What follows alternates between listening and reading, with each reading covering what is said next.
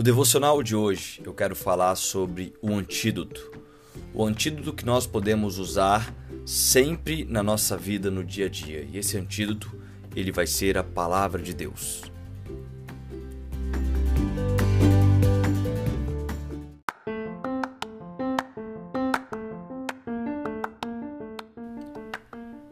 No texto de 1 Pedro, capítulo 4, versículo 10, diz o seguinte: Cada um administre aos outros o dom como recebeu, como bons dispenseiros da multiforme graça de Deus.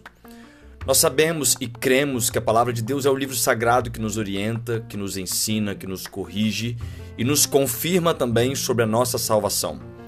Nós temos, por exemplo, em João 17, 17, que a palavra de Deus é a verdade.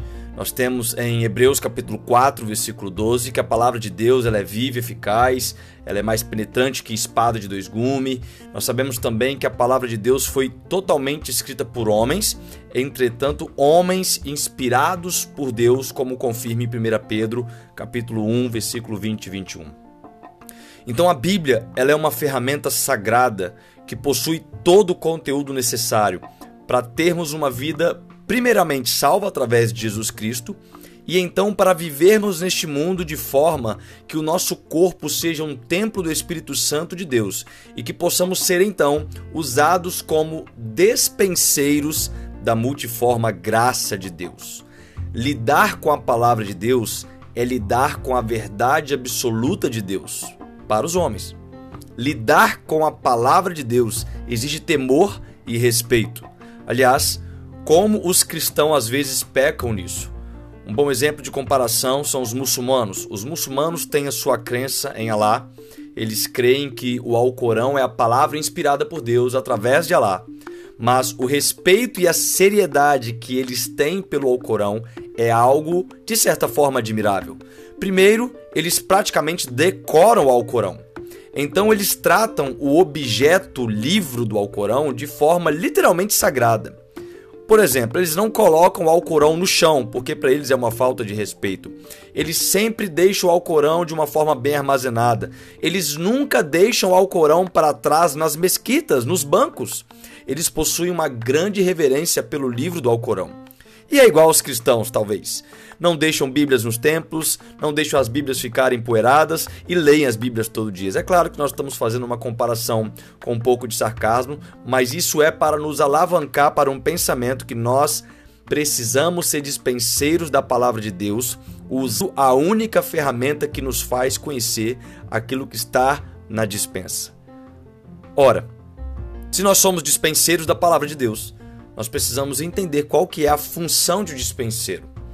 Na verdade, eu não sei quantos aqui ainda possuem dispensa em suas casas, mas é um cômodo que na atualidade já foi é, substituído pelos armários de cozinha.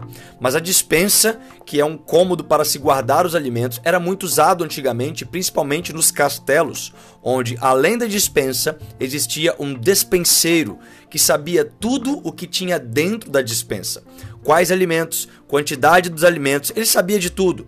Da mesma forma, se somos dispenseiros da multiforme graça de Deus através dos nossos dons, nós precisamos primeiro identificar qual dom que Deus nos entregou. E isso não inclui somente o dom de línguas, ou de profecia, ou de revelação, ou de visão.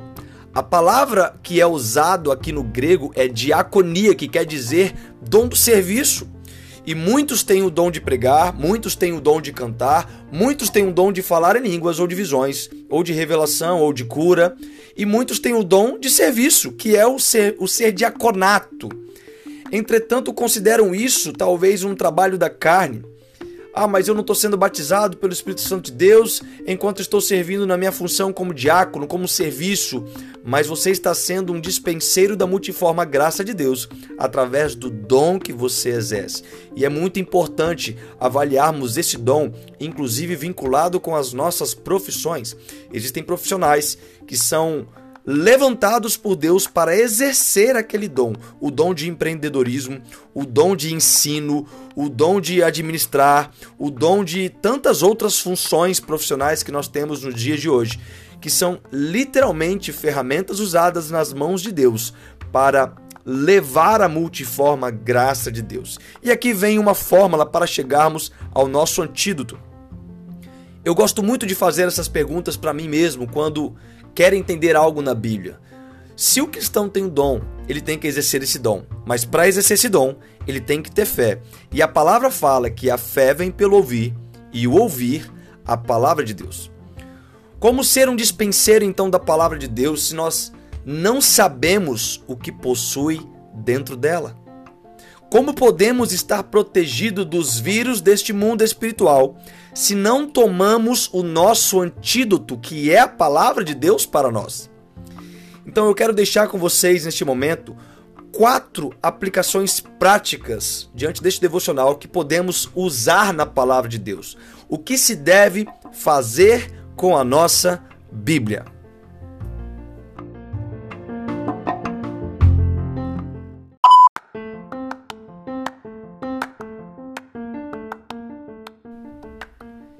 Primeiro lugar, examinar.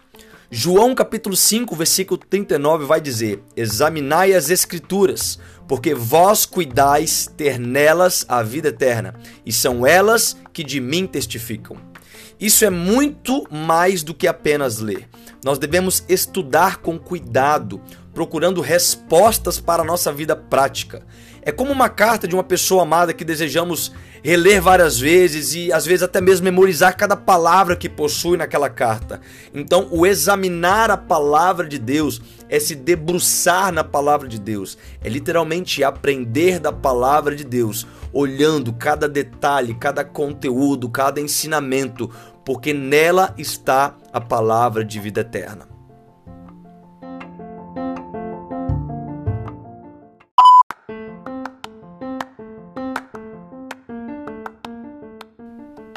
Segundo lugar, manejar bem. Segundo Timóteo capítulo 2, versículo 15.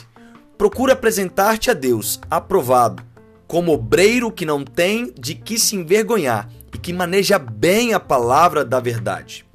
Como a Bíblia é uma biblioteca com muitos livros, na verdade 66 livros, nós devemos aprender a manejar este precioso livro, sabendo encontrar os capítulos, os versículos. Isso significa ter intimidade com as páginas da Bíblia, como um texto que teria sido escrito especialmente para você. Aliás, existe um, um, uma frase de um autor que eu não me sei agora o nome, mas que diz que a Bíblia é o único livro a qual você pode ler na presença do autor. Isto é maravilhoso. Então, manejar bem a palavra de Deus é você entender as divisões, é você saber ir para os caminhos, conseguir fazer um pouco do desenho que Deus colocou para nos mostrar sobre um projeto de vida eterna e de salvação.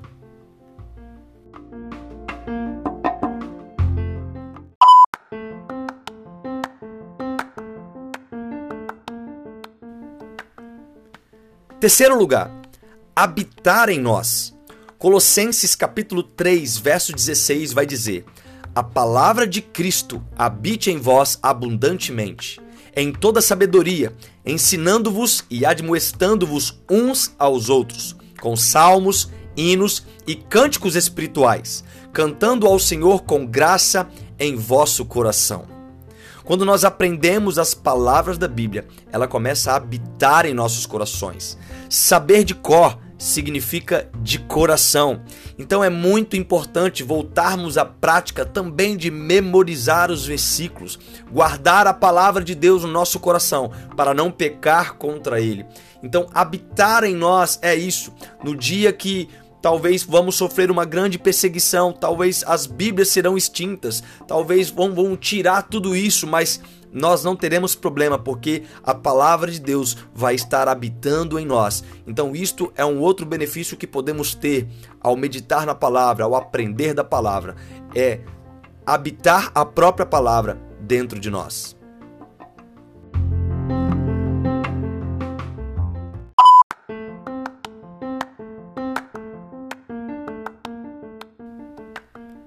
Quarto lugar e último, praticar a palavra. Tiago capítulo 1, versículo 22 diz: E sede cumpridores da palavra, e não somente ouvintes, enganando-vos a vós mesmos. Então não adianta saber o que é a Bíblia, examinar a Bíblia, manejar bem a Bíblia e até mesmo decorar se nós não praticarmos a Bíblia. Tudo seria em vão, não teria sentido, porque o propósito da palavra de Deus em nossas vidas é que ela seja participante diária em nossas vidas. Salmos capítulo 1, versículo 2 diz: Bem-aventurado os que meditam na sua palavra de dia e de noite. O propósito de termos a palavra de Deus como nosso antídoto é de estarmos protegidos das propostas deste mundo.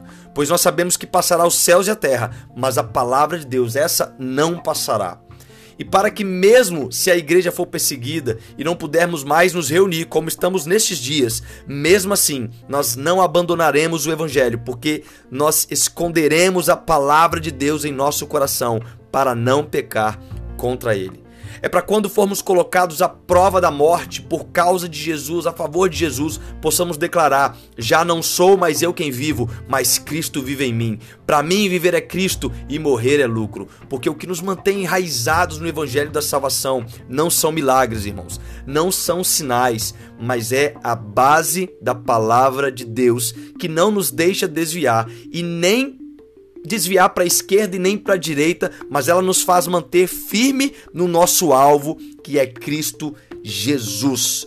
Então fique essas dicas, quatro ações que podemos fazer: examinar a palavra, manejar a palavra, habitar a palavra de Deus em nós e praticar a palavra de Deus.